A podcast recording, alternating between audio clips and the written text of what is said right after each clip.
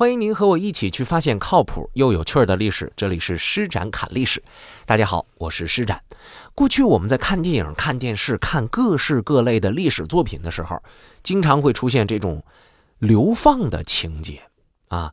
呃，今天我们很熟悉的大概就是流放宁古塔啊。这个感觉这意思呢，就是滚吧，我不要你了，我给你撵出我们家门啊，有点像今天呃。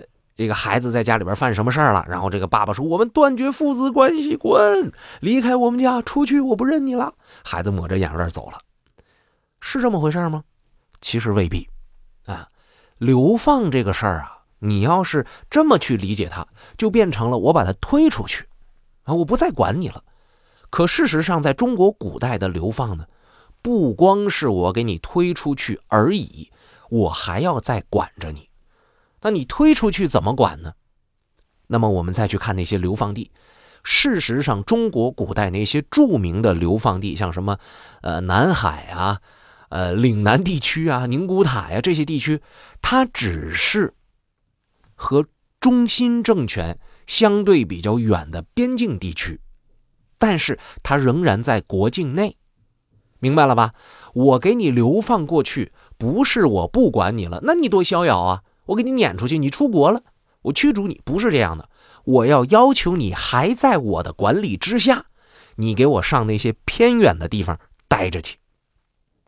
所以这是中国古代流放的一个原则。那么为什么会出现流放呢？这我们要讲到中国古代的一些特别好玩的历史，包括还有地理知识在。说起古代的流放，一般人可能会认为说这个是打尧舜禹那个时期就有了，因为在《尚书》当中有一段叫《舜典》，《舜典》当中呢就专门提过这么一件事儿，说什么呢？说刘共工于幽州，放欢兜于崇山，窜三苗于三危。那共工、欢兜、三苗，再加上一个人叫鲧，哎，他就叫这名字啊。这在古代呢叫四罪。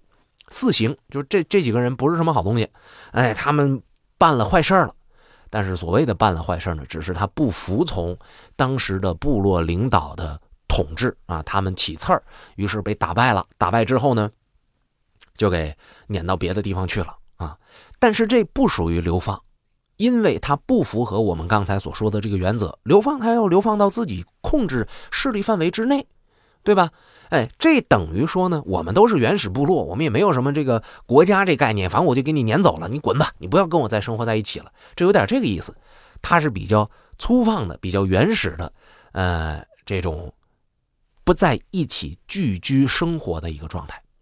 春秋时代也有放啊、奔呐这种词儿，但事实上呢，它也和我们刚才所讲的这种流放的意义不一样。等于是呢，就是你从我们国家出去，你上别的国家去了。我们这国家呢，管不了你那个国家。比方说我是秦国的，啊，我把你这个人撵到流放吧，啊，你流放到鲁国去吧。我呸，我才不管你呢！秦王，你凭什么指定我流放到哪儿去啊？你不让我在你们国家待着，我就走就完了呗。你管我去鲁国、去晋国，还是去齐去齐国呢？和你有毛关系？你控制得了吗？所以这也不算是流放。大概那个时候的一个国家，我们说过好多回了，那个大小啊，其实就跟我们现在一个省，或者说都不如一个省那么大，基本上就只撵出我们国门啊，驱逐出国。大家看《西游记》，呃，我记得好像有这样的情节，说是什么猪八戒呀，啊，还有这个唐僧啊，就是要进一个国家，说我们换一个通关文牒，结果让人给撵出去，快走快走快快走快走，撵出去了。这个不属于流放，这是驱逐。那么，真正意义上，中国古代的这流放是从什么时候开始的呢？从秦朝，啊，那么秦朝为啥会有这个流放的制度呢？有人说了，大一统啊，秦始皇啊，第一个皇帝始皇，始皇，始皇帝嘛，对吧？啊，因为他一切都是开创的，他一切都是统一的，所以他有有新流放的这个事儿了。这个这么说起来没毛病，但事实上呢，背后还是有一些。思路还是有一些原因的，就是他的疆域不断的扩大，人儿跟不上了。秦朝本来是一个小国，西边的一个小国，啊，在秦穆公的时候，国势慢慢的变强了，啊，著名的什么百里奚呀、伯乐呀，都是秦穆公那个时候，呃，为他效劳的人。当时到什么程度？开国十二，异地千里，国家的疆域慢慢的变大了。到了秦始皇那个时代呢，统一全国了，那疆域就更大了。但在这个过程当中，像什么边边角角的边境线呢？啊，新到我们这个统治下的那些地方太多了，控制不了了。说我有十个官啊，但是我有十五个新的地形，说我这剩下那五个官怎么办？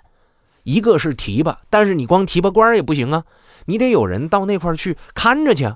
你也光有军队也不行啊，你得有老百姓在那生活呀，要不然我要这块地干嘛呀？可是国家领土又不能说因为没有人在这儿生活我就不要了，谁知道将来这块产什么羊毛啊、石油啊什么的，对吧？所以我这地儿我必须得要。于是怎么办呢？就大量的征发老百姓，折手戍边。哎，你们上边境线上生活吧。或者直接移民，但是正常老百姓，你让他那么移民，他能干吗？在这边江南地区生活的非常的好啊，走走走走走，干嘛去？跟我上东北，疯了，谁和你去啊？一般人不愿意去，所以呢，他又想到了另外一种补充办法，叫做什么呢？叫做迁徙，就是把一些犯了事儿的人，给他强令的搬家搬到那儿。这个事儿其实秦国呀，早在商鞅时期就用过啊。说商鞅变法之后，秦民出言令不变者，有来言令变者，未央曰：“就是商鞅啊，此皆乱化之民也，尽迁之于边地。”反正是提出点反反对意见，商鞅就说了：“这这这不是好人，你就弄边上去吧。”至于说你是不是好人，人家根本不在乎。重要的是把你弄走了，我心里边我舒坦，我耳朵根子我清净。还有很重要的一点是，我们边境线上有人了，对吧？你看人家做的这个不赔这买卖，哎，这个当然了，我们得说这种方式和方法特别的原始，还特别的粗暴。等到秦呃昭襄王以后，慢慢的呢，就不再说是随便给你扣一个名声就给你弄走了。开始呢，把这些犯人的迁徙的数量增多了。云梦秦简法律答问里边有一个规则，叫“道不盈二百念，以下到一钱迁之”。啥意思？就是你偷钱啊，你偷一一文钱，就是一钱啊，不能叫一文钱。你偷一钱和你偷到二百二这个钱数，处理的办法都一个，就是给你迁走啊，就是。你就走吧，啊，你你放到边境线上去，你你去在那儿生活，你去劳作去吧，对吧？所以好多人在偷的时候偷个上限，咔嚓咔弄一个钱包一钱袋子拿过来一掂呢，哎，二百二十一坏了，这可能要死，扔一个二百二，哎，这没问题啊，一旦逮着，大不了让我搬个家。当然这个我们是开玩笑，说这个《云梦秦简》里边还专门讲了一个司空律。啊，这司空律里边说什么呢？非世罪而欲冗边五岁，可免亲属为奴者一人为庶人。就是说啥呢？就是在条件适当的情况之下，你可以到边境线上去生活一段时间。这样的话呢，你们家呃应该为奴的就不用为奴了啊，就当普通人了。这这个这个其实还是挺讲理的。我可以跟你换啊，这是《云梦秦简》当中说的。等到秦始皇以后，啊，他就是把这个秦国的传统，就是把那些有罪的人迁徙，迁徙到自己想让他们去的地方的这种手法，用的越来越熟练。天下有罪势利民，至南海故大越处，以备东海外越。这是《史记·秦始皇本纪》里边说的。这里边所说的有罪势利民，就是最初的被流放者啊。但是我们仔细去看这一段的流放，它和后来我们所知道的那个流放不太一样的地方是在哪儿呢？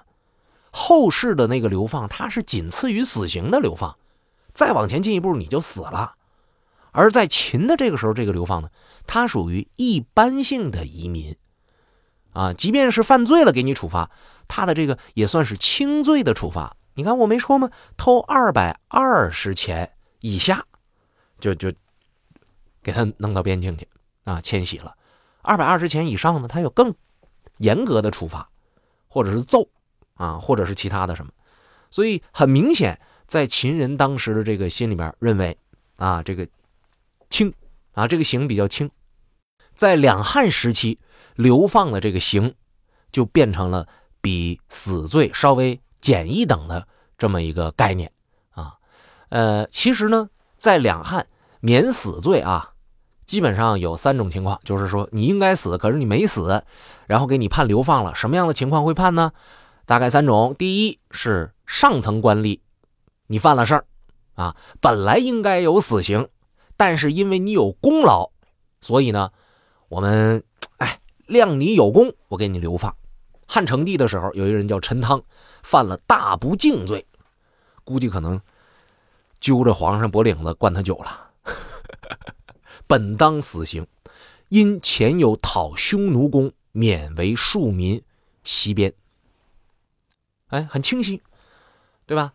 这是第一种可能性。第二种呢，是犯罪的官吏的家属的流放。啊跟现代人的这个刑法的方式原则不太一样的是什么呢？古人的那个犯罪啊，往往是连坐的。比方说，家里边一个主要成员犯了罪了，他家的媳妇儿啊、孩子都跟着受刑，啊，一家人都变成奴隶，女子就进宫或者卖到妓院去，男子呢就为奴啊，在这个奴隶市场上交交流、交换或者是当兵去，啊，这种现象都有。所以这是秦和汉的前期，呃。经常会出现的情况，但是到了汉元帝、汉成帝以后呢，大多数都给他改成减死罪一等，就就就给你弄弄到边境上去了啊，就流放了。比方说汉元帝京房因泄露省中语被弃市，妻子西边，就是那么一个应该保密的官员，不小心把官场里边的事给说出来了，哎，结果呢？就就自己受到惩罚，然后媳妇呢就就给流放了啊，发配了。等到成帝的时候，有一个人叫王章啊，因为大逆罪下狱死了，媳妇呢也就给迁徙了啊。这都是汉书当中。那么这是前两种情况，第三种情况是什么呢？就是对死囚的特赦的减免。这种情况西汉少，主要是东汉，比如说。呃，东汉明帝永平十六年下过一个诏，他说：“死罪囚减死罪一等，指军营、屯朔方、敦煌。”啊，和帝的时候呢，在永元十八年下过一个诏书，系求减死一等，指敦煌书。啥意思呢？就是死刑犯，你们就别死了。你们死了，浪费了这个资源呐！啊，死之前造福一下人民吧。你们上敦煌干干活去，当当苦力去吧。其实，呃，这个呢，你看他也会在做这件事情的时候呢，嗯，对外宣扬的是，我们取消了呃这种这个死刑呢，其实是一种顺应上天的好生之德。啊，我们取消了你的死刑，其实是因为皇帝的德，你才能活得下来。但是死罪可免，活罪难逃，你干活去吧。哎，这个是一种进步。而我们也知道呢，在秦汉时期，好多的那个刑罚呀，都是肉刑。比方说这个挖个手啊，抠个眼睛啊，剁个鼻子呀，宫刑切掉。嘿嘿嘿。啊，或者是拨了盖给你弯下去，对不对？就这种事情就特别特别的多。哎，但是后来啊，人们越来越进步，越来越文明，觉得这种肉刑实在是太惨了。嗯，呃，当然了，到东汉的时候呢，主要是这个边境地区兵源极度的匮乏，所以你你真是把那些死刑犯全弄死的话，有一点浪费。除非是那些实在受不了了，我必须马上弄死你，不弄死你我心里不开心不爽。哎，就这种是杀掉。那么我们刚才说了，在两汉时期，流放的这个地位就已经实际上上升到了死刑减一等啊，死刑减一罪。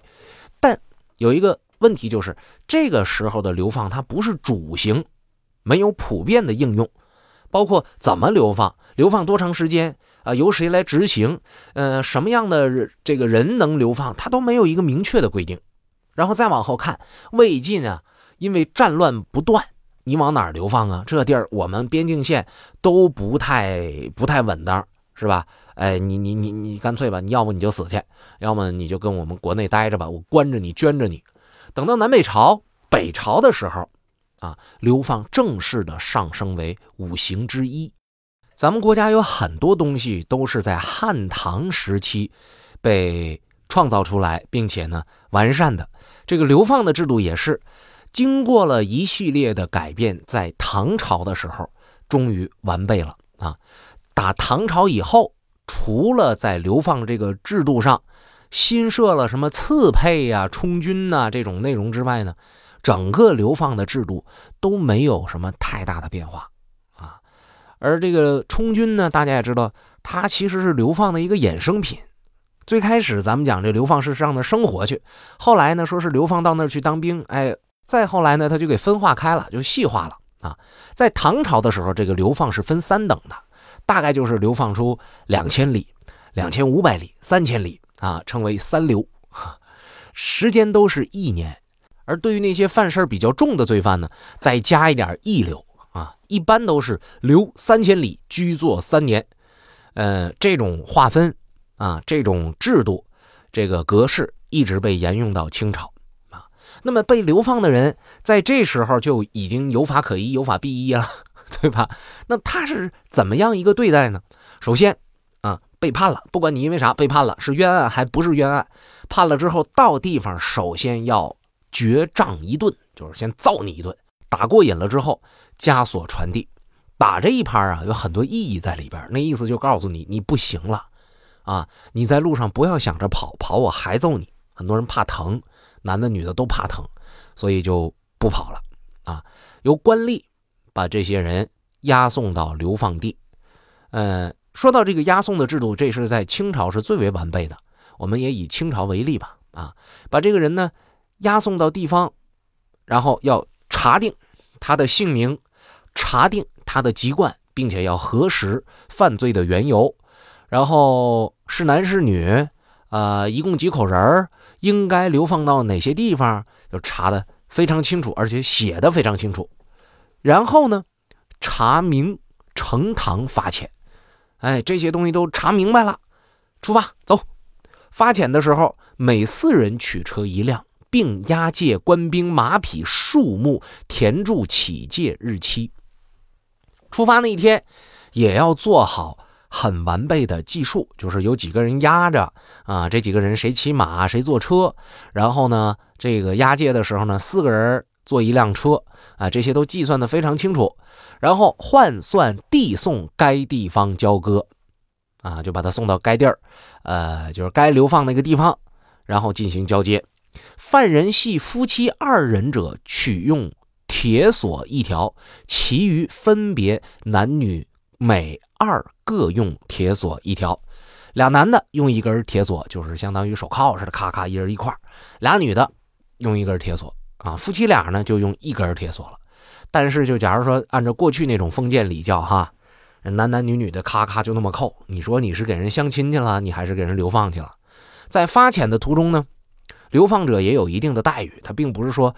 你一旦犯了罪之后，你就非人了，剥夺你这个权利那个权利，其实也不是啊，还是非常人性的。比方说，唐朝就规定了，说流移人啊，就是被流放的人啊，在道疾病，就是生病了啊，或者啊，妇人免乳，祖父母、父母丧，男女奴婢死，皆给嫁，受乘粮。生病了。啊，或者是家里边有人去世了，啊，这个女性呢需要哺乳，这都可以回去啊，就是你去办你的事儿，而且我们还给你来回的粮食干粮，哎，这还是非常流行啊，非常的这个人性化的，对吧？明代的时候呢，这规定是这样的：说诸琉球在路啊，有司日给米一升，就是每天你的口粮给你一升。啊，有疾命良医治之，急欲随时发遣。生病了，我们也不能让你在路上接着走，你再死了，是吧？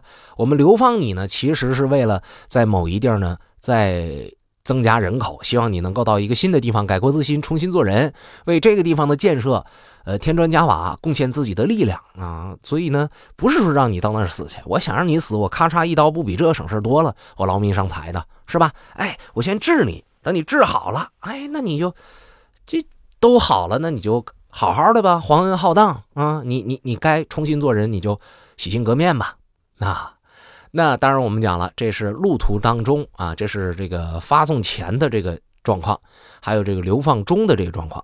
流放的地点啊，虽然各朝因时而异，但是有一个原则，就是偏远的地方。比如说宋朝就规定，各依所配礼数，无重要城镇之处啊，仍逐要配之，唯得就远，不得就近。清朝时候的规定呢，就是按照呃这个地方的特点，一定要发放到那种荒芜。或者是临海的那些县呐、州啊，到那边去安置去。总而言之吧，啊，总结出来一个经验，就是唐朝流放的地方主要集中在岭南、啊贵州中和巴蜀一带。另外呢，又常常以西边的天德军一带呢收容比较重的这个流放犯人。宋朝流放地方呢，就明文规定啊，重者沙门岛寨，次者灵表，其次三千里之林州。元代呢是留则南人迁于辽阳，北人迁于南方，反正就不让你舒服，不让你得劲儿。到了明清，对这个流放地点的规定更加的详细了啊。两个朝代都对各省不同的流放的犯人都有一个明确的方位，比方说直隶的啊，就流放到陕西；广东呢就流放到福建，啊，江西呢就流放到广西，等等等等。另外，哈，清朝还有一特点，就是时不时的把一些重流放犯迁往东北边陲之地，主要就是像什么流放宁古塔啊，流放上阳堡。那么流放到地儿了啊，我这一切的路程我都走完了，我到了以后我干嘛去呢？啊，基本上就是干活、劳动改造，在呃立足的监管下吧。无偿的劳动，白天干活，晚上睡觉啊。反正基本上呢，就是男的干点体力活，像什么到盐井啊、盐矿啊，去去这个工当工人，或者呢，就是在军队里边当力工一类的这么一个重役嘛，就不能让你当普通的这种士兵。清朝的这个时候，虽然前期流放还经常使用，但是到后来呢，这个流放的执行啊，已经很松散了。啊，松散到什么程度呢？就那流放犯，往往发放到指定地点之后，就没人管了。你愿意干嘛干嘛，你是娶妻生子，还是在那块玩你都行，就等于说是公款给他旅游了。有的流放者呢，甚至花钱买通押送的这个立足，说你看我也就是个屁，你就把我当个屁放了呗，是吧？你随便找个死人，或者说随便你就给我签个单，我就走了，我再也不回老家了，这钱你就得了。就这种事儿有的是。再加上到了清朝的后期，经济发展，啊，交通也发展，人们就不再像以前那样说：“天哪，我从北方到南方，我咋活呀？我吃不了葱。”也就是随着了解的增多，他们对那种未知已经不再抱有那么大的恐惧了。所以，很多人就认为。你把他流放走，已经失去了惩罚他的这个意义了。于是干脆咱就废了就得了，别把这个事儿当做是一个挺挺挺重要个事儿。然后咱们哎给他实施了眼瞅要死刑的人，结果一流放流放，他以为是闲着没事放假了呢，对吧？旅游去了。于是，在光绪二十七年五月份的时候，呃，就把这个流放呢就给改了，改什么呢？啊，就改成罚钱啊和。关禁闭，等到宣统二年，也就是溥仪的那个时候，颁布了《大清新刑律》里边，是在法律上正式废止了流刑啊，就是流放这种刑罚，然后规定啊，代替他的是什么呢？留两千里改为工作六年，留两千五百里改为工作八年，留三千里改为工作十年。